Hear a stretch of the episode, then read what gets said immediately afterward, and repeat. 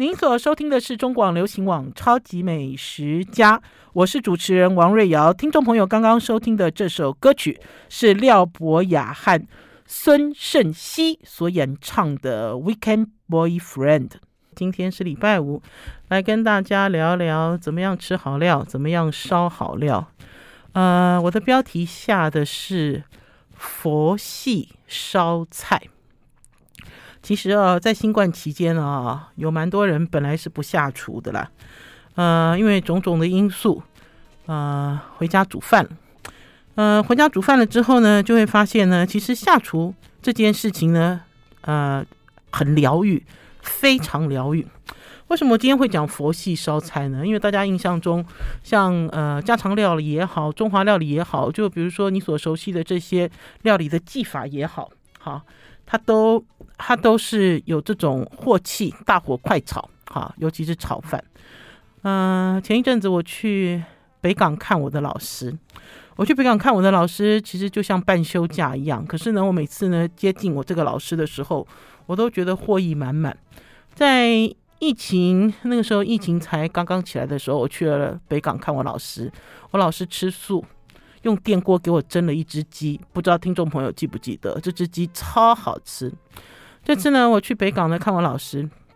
我老师呢虽然他就说：“哎，瑞瑶你来哈，你要负责煮饭哈，就我要负责煮饭了，因为因为我也很喜欢在我们家老师家煮饭。可是我一去的时候就发现老师已经烧好了一道菜，哈，是焖苦瓜。我把这个焖苦瓜的名字哈改一下，叫做慢焖苦瓜，慢慢焖。”因为呢，当我知道这是苦瓜怎么做之后呢，我就真的佩服我老师，他是真正的佛系大师哈。怎么讲呢？我好爱吃这种酱烧苦瓜，有人讲说是酱烧苦瓜，有人讲说是什么冰糖苦瓜，如果是秀兰小馆就叫冰糖苦瓜。然后这个苦瓜呢，都会烧到这样，看起来有它的形状，就颗粒感都还在哈。可是你这样子呃放进嘴巴里这样咀嚼的时候，几乎是没有纤维啦，哈。可是它也不是说烂糊那种，然后非常入味，好吃，好，而且呢，冷吃热吃都很好吃。在很多年前的时候呢，呃，就有跟宝师傅讨教过这道菜。啊，我先生宝师傅就说苦瓜一定要炸嘛，好，很多菜都是要先油炸，好，油炸的目的就是要脱水，好，脱水之后它就会保持一个形状。除了脱水之后，之后再烧就会比较方便跟容易。呃，包括茄子也是，好，有一些有一些菜的料理的基本法，它一开始就是这样子。可是大家知道，在家里哈，我这样烧苦瓜烧个一条两条哈，我要去油炸，很多人听了就很头痛。因为如果是在餐厅哈，餐厅的这个主厨出菜很快，大手大脚，好油呃油炸或者是过油，对他们来讲都不是问题。好，可是在家里，你就会想说，哎，我有必要烧一锅油哈？你知道来炸苦瓜还是炸茄子？呃，所以在很多年前呢，宝师傅就跟我讲说，那你就用多一点的油去煸、去炒，哈，炒到这个苦瓜的表面有一点上色，然后再加酱料、加水去焖。那呢，我就一直用这样子的方式来做。可是用这样子的方式来做的时候，还是不能达到我自己认为哈，就是外面这种知名餐馆他们烧苦瓜的一种精髓，哈，呃，总觉得它没有那么结实啦，哈。总觉得好像油炸还是比较好之类的哈，就是有这样子的想法。嗯、结果那天呢，我在老师家吃了他的苦瓜之后，哦，我惊为天人。我说老师，你赶快教我怎么样做这这个这个烧苦瓜，你是怎么烧烧出来的哈？嗯、呃，听众朋友如果有追上我们今天的影片，就可以发现呢，我其实拿出了一张照片，这个是我自己在家里用我高中老师金华老师的方式所烧的苦瓜。没有一滴水，不用一滴水烧苦瓜。老师那天呢跟我讲说，烧苦瓜有个诀窍了，他说叫苦瓜自己出水。我听了差点没有笑出来。我说苦瓜怎么会有水呢？老师，你这是在骗我吗？好，老师说怎么会？老师说他用的方式就是让他自己出水，然后再用他自己出的水变成水蒸气，把这个苦瓜焖软。所以呢，他焖苦瓜的时间花很长。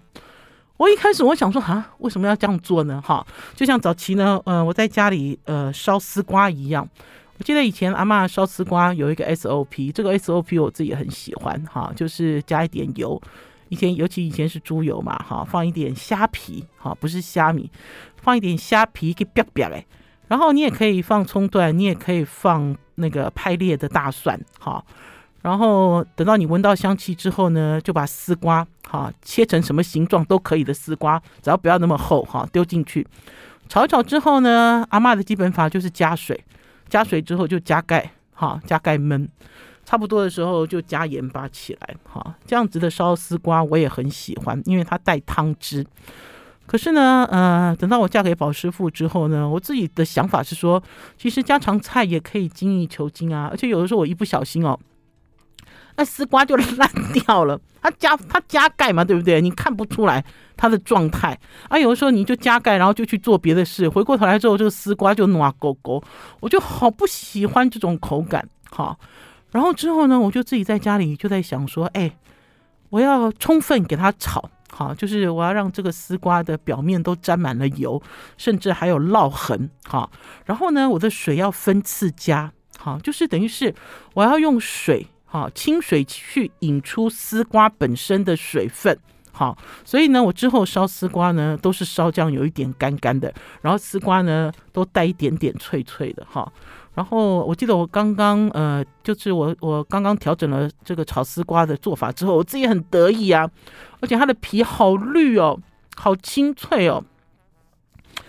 宝师傅吃了几次就说：“你是故意这样做，对不对？”他说：“你的丝瓜都没有烧熟。”哎，我想说，原来就就。就等于是我们自己看这个标准，就觉得哦，这个好好吃哦，这个好棒，这个好清脆，这没有烂烂。可是就宝师傅的观点就说，他我没有把它的甜味调出来了哈，就我没有把它焖焖到它应该要有的状态哈啊，所以就一次一次实验。可是我自己也是透过这个方式学会，是我在烧蔬菜的时候，我的水我不要一次加足，好，因为你都不知道会引出多少水分哈之类的东西。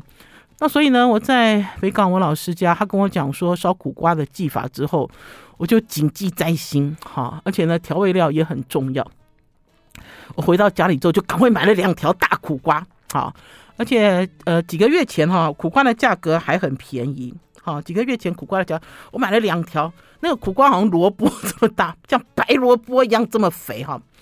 嗯、可是关键来了。老师在家里用了一只法国锅子，这只法国锅子呢，我在呃几几次去老师家，我在炒菜的时候，我就对这个法国的锅子非常有感。好，我们要先休息一下，进一段广告，再回到节目现场，继续聊佛系烧菜。休息一下再回来哦。I like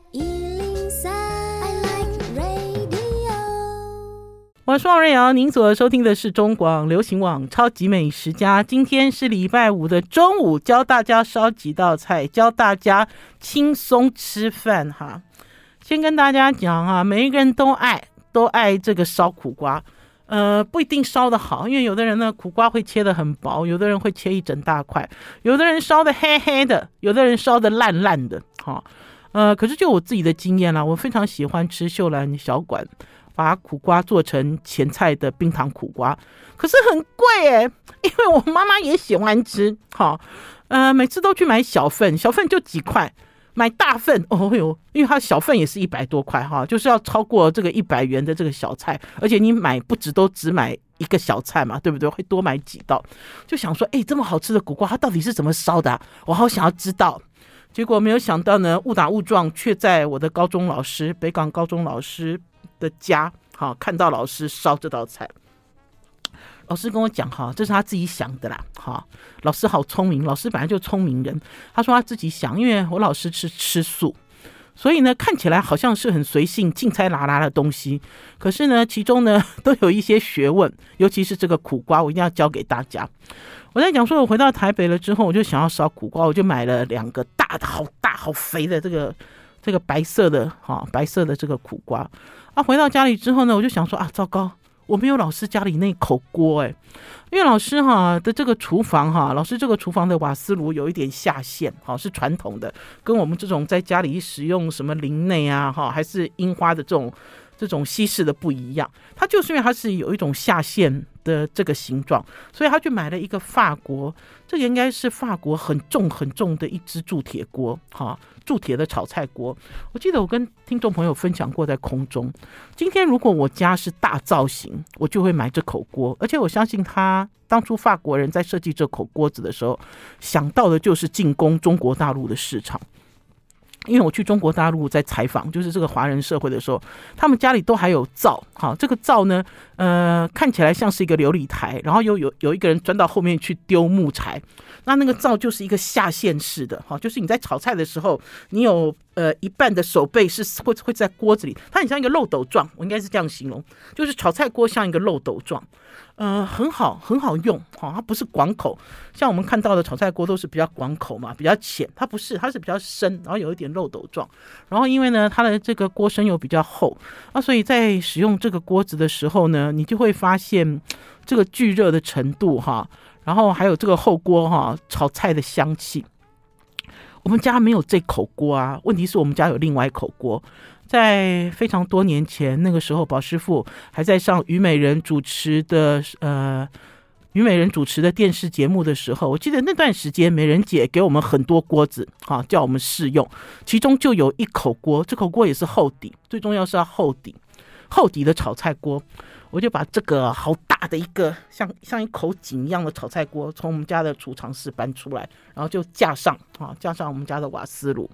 因为刚刚有讲哈，为什么锅要厚？锅要厚的原因是因为呢，它就苦瓜就不会烧焦，好，而且呢，在烧这道菜的时候呢，几乎是全程小火，非常非常小的火。我先把这个慢焖苦瓜到底要怎么做讲给大家听。第一个是苦瓜要洗干净，洗干净之后呢，你要去囊，哈，很多人会讲说哈，苦瓜很苦，所以你的囊没有去干净，好，囊要刮干净才不会苦。这件事情哦，我实验过是骗人的。苦瓜苦就苦了啦，跟那个囊其实没有关系。有一段时间呢，我不喜欢苦瓜的苦，我甚至还用刀把里面的白囊整个削掉。苦瓜还是苦啊，好，苦就是它的本质。而且我觉得现在的苦瓜呢，越种越好。它即使是苦，也是微微的苦，好，这种苦会带回甘。呃，之后呢，就把这个苦瓜切成大块，啊，蛮大的哦，三公分啊。我比较粗鲁了哈，老师也蛮粗鲁的，老师也没有切很小，因为你要切比较厚哈，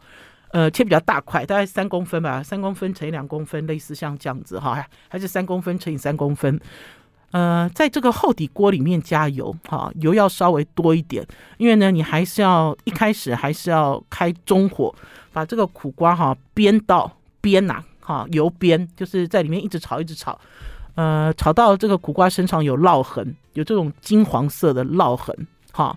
呃，你会问我说，瑞肴姐，你都没有看汤啊？没有了，没有看汤，好简单的哈，就这样子哦，就这样炒，炒到有烙痕，你甚至会觉得苦瓜好像粘在这个锅子，你要把它吐起来的时候，就是在这个时候，哈，把锅盖盖上，把火转到最小，不要忘记哦，火要转到最小，然后就等苦瓜出水。嗯、我第一次在家里哈，因为老师口述的方法教我做。我第一次在家里做的时候，我好急哦，我一直跑去看，我想说苦瓜会出水吗？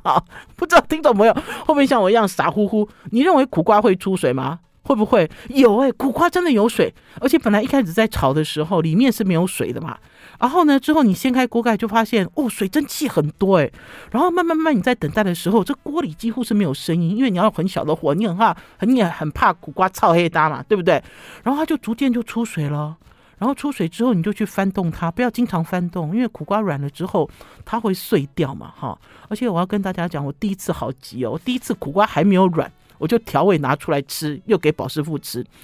宝师傅的回答又是。你的苦瓜没有熟，是不是？好了，我们要先休息一下，进一段广告，再回到节目现场。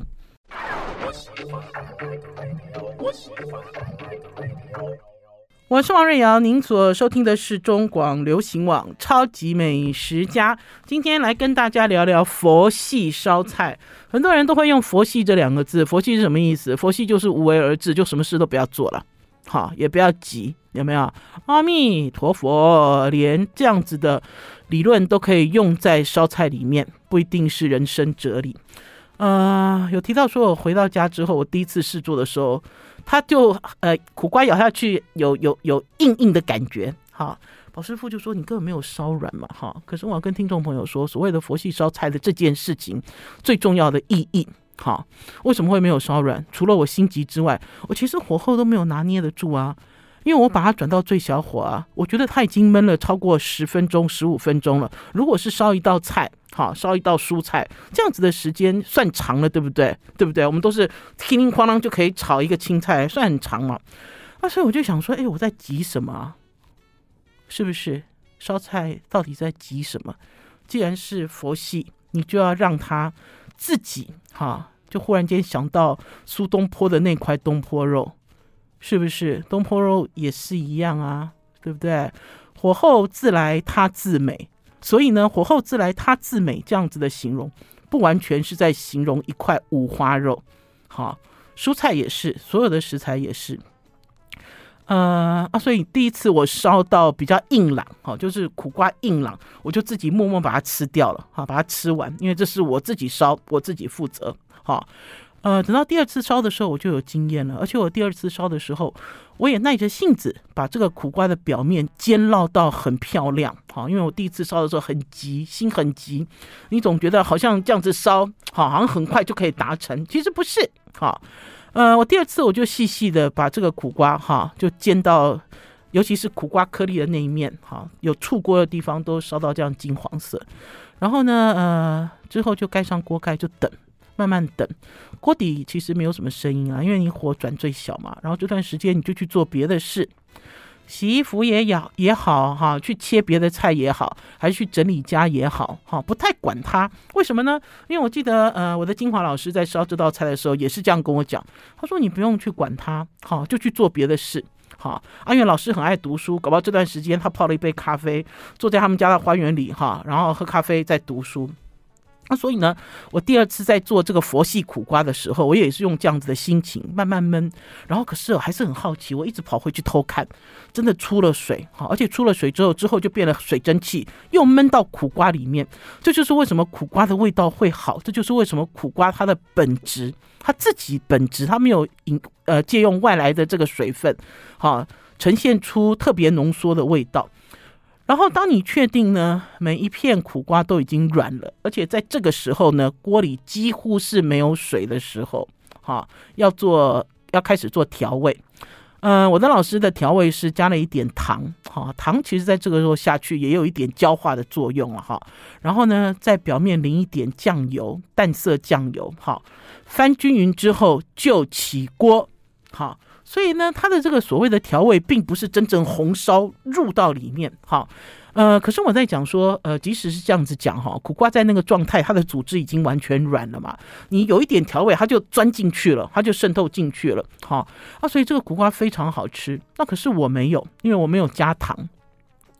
没有加糖的原因是因为前一阵子呢，我收到了一批酱油，哦，很多瓶哦，这个酱油呢是我在新竹的学妹，哈，我在新竹的学妹呢。呃，寄来给我的，可他不是新竹的酱油，他是南部的酱油。他就讲说哈，有一对呃母子，哈，他们自己在呃开发，自己在做无添加的酱油，希望我帮他们测试一下。我说好，我帮他们测试一下，就一收收一箱。哎，我我我我就有一点头痛哎，我老实跟大家讲，因为老实讲哈，我们家酱油很多，可是我自己都认为酱油有酱油的功能哈。酱油的功能是什么？因为有一段时间大家都会一直嫌弃说，哦，这个酱油有加焦糖色素，所以很黑哈。然后这个酱油怎样又怎样啊？所以呢，我最讨厌的酱油是什么酱油？我最讨厌的酱油就是不像酱油的酱油。好，在市面上有很多人以健康为因素，然后呢，呃，生产了一些价格很贵的酱油，没有颜色，没有添加，好，呃，也没有添加，呃，应该是讲说他们呃没有没有这种人工的添加，可是他们会把味道调着这样子甜甜的、干干的，然后不咸，哈，呃，我每次遇到这个酱油我就很头头大，头大原因是因为它不咸嘛，哈，啊，所以你在调味上。就会觉得说要用很多，好，还是说 就它没有那么好用啊？换句话讲，呃，应该是讲说，如果简单讲，这类的酱油你都可以叫它为白酱油，白色的酱油啊。我之前我就收了这一箱一整箱，我就觉得头很痛，哈，因为它没有办法运用在我的料理里面，因为我很希望我炒出来的菜有酱香有酱色，哈，呃，而不是这样淡淡的淡淡然。结果那天我在烧这个苦瓜的时候，我就忽然间想到那箱酱油了。我就想说，对哦，老师，老师在北港使用的哈是师丈在菜市场买的客家人酿的无添加的酱油，一样的哈，就是它的甘味很重。哈，就是它的这个的甜味很重，可是，一样没有颜色。所以呢，它烧苦瓜的时候，在做最后调味的时候，不会让你的整道菜黑黑的啦。我忽然间茅塞顿开，我就想说，对，没错，我终于替这支酱油哈找到最好的出口。这个最好的出口就是这支酱油，它的最佳拍档就是蔬菜。好，嗯。我就我讲说，把这个苦瓜焖到哈，它自己都出水，然后水又吸进去，好，然后又没有水，然后它已经软软的这个状态的时候哈，呃，我没有加糖，是因为这支酱油本身就比较甘美，我就直接沿这个锅边淋下去，然后呢，你快速把它翻动哈，不要再烧了哈，快速翻动，然后就可以起锅了，好，就是老师教我的非常好吃的慢焖苦瓜，好，老师讲呢，在烧这个苦瓜呢，呃。也悟到了许多人生的哲理了哈，听众朋友，你们到底有没有好好的生活啊？听众朋友，你们有没有好好的对待你们自己，跟对待你们的食材？然后，听众朋友，你们有没有带着一种心情？这个心情是一种顺其自然的心情。我们其实啊，在这个人生一路走来，我们都认为我们努力奋斗，哈，呃，我们就可以得到我们所想要的东西。可是有的时候呢，蛮多时候是天不从人愿，然后有的时候你就会发现说，你好像太急了，哈，还轮不到你。好，我记得我年轻的时候，我的一些主管就会跟我讲说，瑞瑶，你不要那么急，还轮不到你的时候，我其实就很生气。我记得我那时候我还回了我的主管，我说我当然，我说我不是急，我说我是年轻，我当然现在就要怎样，我当然我现在就要怎么样。那可是呢，当你的呃人生历练到了一段时间之后，就会发现很多事情其实是不能强求。好，就像在烧苦瓜的时候，它就会让我觉得，哎、我是苏东坡，哎，苏东坡烧的是五花肉，可是我烧的是苦瓜，好，然后就是透过这样子的方式，我也不靠外力，好，外力就是水嘛，我也不靠外力，然后我我用的是时间，慢慢慢慢，我克服了这个苦瓜，然后得到了最佳的滋味。好了，我们要先休息一下，进一段广告，再回到节目现场。I like 我是王瑞瑶，您所收听的是中广流行网《超级美食家》。呃，慢烧苦瓜的食谱我会自己写，写完之后 po 上王瑞瑶的《超级美食家》的脸书粉丝专业。然后呢，这个系列呢，我就会用佛系烧菜，佛佛系烧菜。好，来给大家标示，大家就可以找。呃，我刚才有讲哈，其实要有一口这个比较厚的锅子了哈，免得你那个还没有烧到苦瓜出水，苦瓜就已经焦掉了哈。可是用同样的逻辑，我也在老师家学了一道菜，就是我自己用同样的逻辑做了一道菜，这个也也是我自己很得意的啦。得意的原因是因为大家知道我不喜欢吃彩椒。呃，我可以接受青椒，哈，就是青椒炒肉丝。我为什么不喜欢彩椒？是因为我觉得现在有很多人哦，在讨论这个料理的营养成分，还是料理的色相的时候，嗯、好多好多烹饪老师都这样。你觉得它不好看，对不对？就撒一把彩椒下去，好，你觉得它蔬菜不够大，不够营养，就撒一把彩椒下去。哦，我都觉得我到底在干什么呢？哈，我们到底真正喜欢这个食材，还是因为你觉得这个食材？还是你觉得这个食材这个时候来的正是时候？好，那所以呢，我一直一直都对于彩椒最美味的吃法，呃，有一些怀疑。当然，有一些人很喜欢吃彩椒，甚至跟我讲说：“廖小姐，彩椒生的也很好吃。”哎，对了对了，我知道了哈。在吃生菜沙拉的时候，拿一根拿两根，嗯、不一定能接受，因为它的味道很重。然后我自己最喜欢吃的彩椒的方法呢，是模仿西班牙人跟意大利人的吃法。也是用大量的油哈去煸炒，煸炒到彩椒脱皮啊，先把它切成，呃，这道菜宝师傅也有教啊，因为是我教他的，我很得意，就切成像这种食指的粗细，然后用橄榄油去煸煸炒，煸到它脱皮之后，就加上巴萨米狗醋，这样就好了哈。可是，在做过程里面要比较小心，因为我通常都会用一个高筒的汤锅去煸炒，因为我要彩椒软。好，我不要彩椒出水，一样的道理嘛。高筒的厚底汤锅，然后在外国人他们的操作方法是火烤，好，火烤，火烤到彩椒变软，一样用橄榄油、用巴萨米狗醋去腌制，就这个我很喜欢，因为呃，它可以变成这样软软的哈，整个彩椒肉软软的，然后风味集中。可是除了这个之外呢，我没有发现我有什么特别想要推荐给大家的彩椒料理。呃，可是那天呢，去到了老师家，老师就说：“哎，呃，他都叫王瑞，他说你看桌上这上面有几个材料，你想办法把它变一道菜。”我一看头好痛，两颗彩椒，好，然后呢，呃，新鲜香菇。好，然后还有一个像类似是呃，像类似老师那天呃还给我的就是那种胖胖豆，好像类似四季豆之类的东西，他就给了我这些材料，哦，头痛哎！我心里想说，我好讨厌吃彩椒，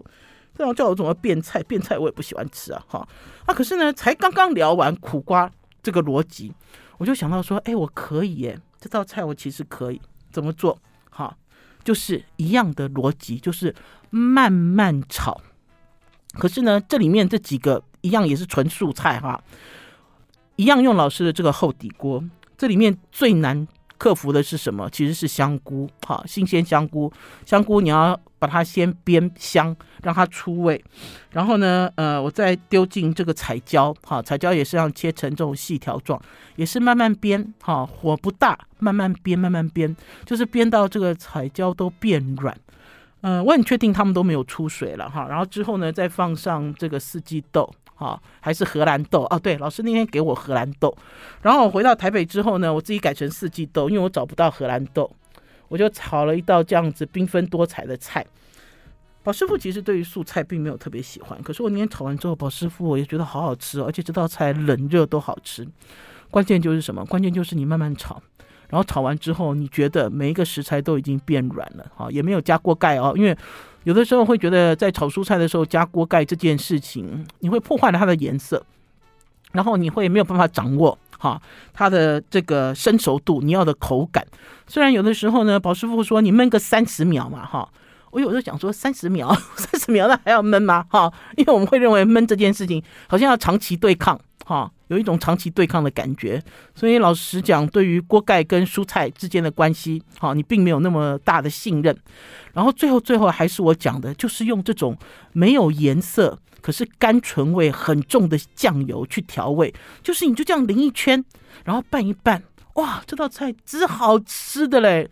我自己都忍不住哈，都得意起来。而且那天呢，炒完了这道菜之后，端上餐桌给老师吃。老师也觉得非常好吃，因为老师或许会认为说，因为吃素的人哈不会有太多的要求了，你就算炒的很难吃，他也可以接受哈，因为没有什么要求，他不会跟你呃品头论足哈要求这个。可是那天我们所有的人在现场，包括师长，包括我的高中同学，吃到了我炒的这一道彩椒，我还没有想到它的名字哈，吃到了这个彩椒料理的时候都赞不绝口，嗯、就是慢慢的让它柔软。好，我觉得这也是一种人生哲理了。或许在呃人际关系，或许在呃公事啊，做事情、做人做事的部分，有时候都会觉得说，哦，怎么卡卡，好不舒服哦，哈，这就是我们呃我们所讲的事缓则圆，哈。呃，慢慢慢慢哈，逐渐把它克服了，让它变柔软，而且呢，把所有的滋味全部都兜在一起，然后用很简单的调味哈，也没有加糖，也没有加盐，就是用一支没有颜色的酱油哈，就可以做出很好吃的素菜。我其实是因为呃做了这两道素菜之后，我才发现没有颜色的酱油的优点。否则我之前呢、对于没有颜色的酱油哈，就是所谓的白酱油这件事，都一直没有办法说服我自己。好，那当然白酱油的用处很多，有的人呢会把这个五花肉煮一煮，然后直接就去沾。可是我觉得酱油膏还是比较好吃，对不对？然后也有的人呢，呃，会把白酱油呢拿来冲汤底。好，就比如说我煮了一个有这个油葱酥，好，我自己在家里煮了一个有油葱酥的面或者是冬粉，我就会把碗公。里面倒一点白酱油，煮好了之后就冲上去，好，那它的感觉就很像我在外面的小吃摊的味道，好，那当然像这样子的酱油，没有添加的酱油越来越多，而且大家也会发现，这种没有添加的酱油很贵，好，它其实并不是便宜的酱油，好，很多人呢其实很推崇无添加，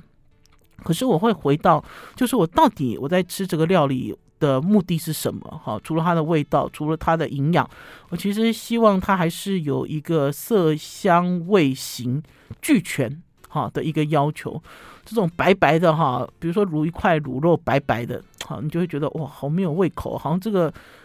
好像这个卤肉刚刚去捐过血了，有没有很缺血的感觉？好了，我们要先休息一下，进一段广告，再回到节目现场。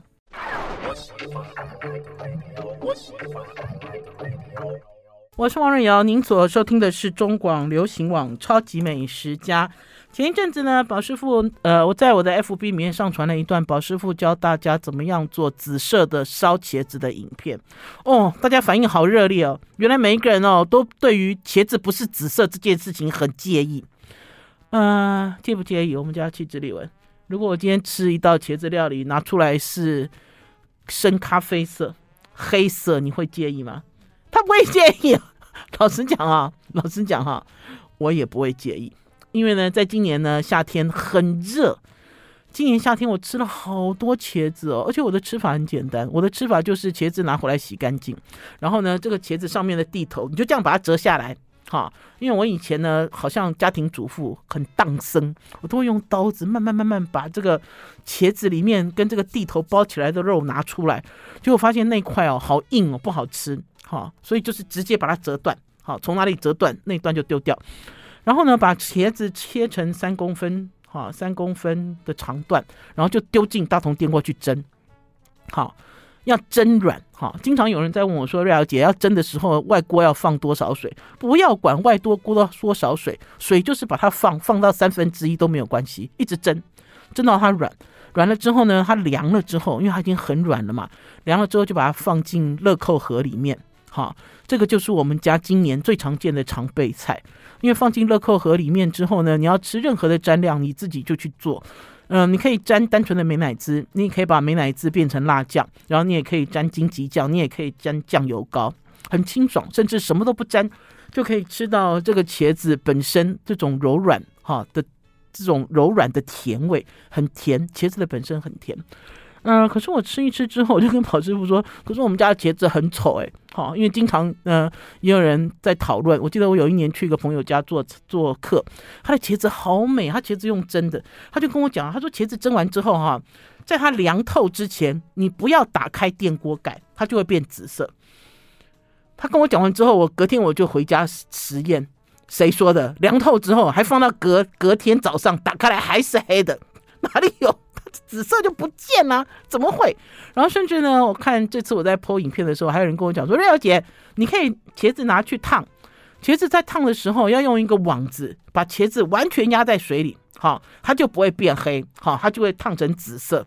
我不想实验这件事了，哈，因为老实讲呢，茄子维持它的紫色有它的基本法，中餐的基本法就是要让它过油。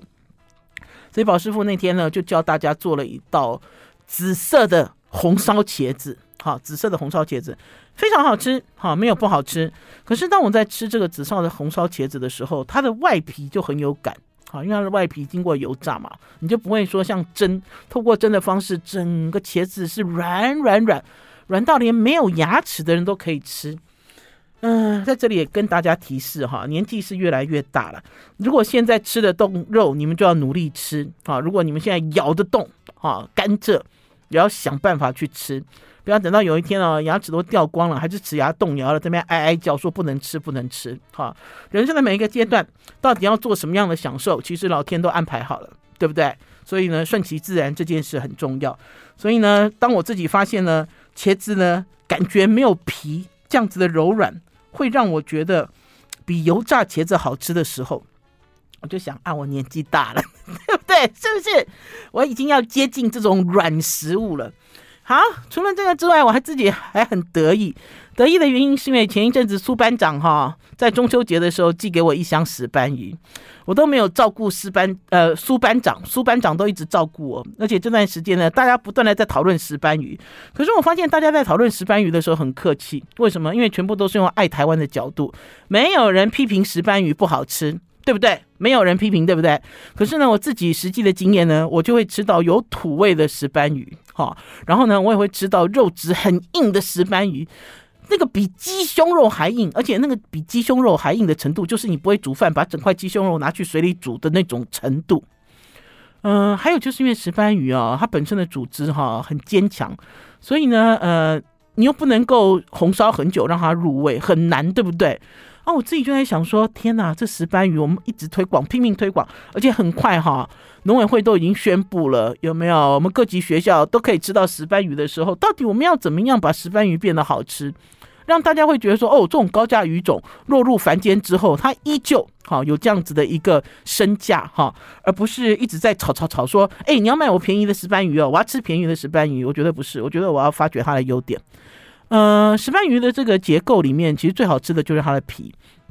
可是如果它的皮没有煮熟的话，它的皮你也是咬不动。好，可是它煮熟的时间很短，只要超过了那个时间，石斑鱼皮就会从韧变成软。好，韧变脆变软。可是这个时间呢，跟这个鱼肉的时间又不一样。好，因为如果你煮过久的话，就是我讲石斑鱼肉没有什么味道，然后甚至还有一点点饲料味。好，甚至我刚才讲有这种池塘的味道的时候，然后又煮很硬的时候，你就很难下咽。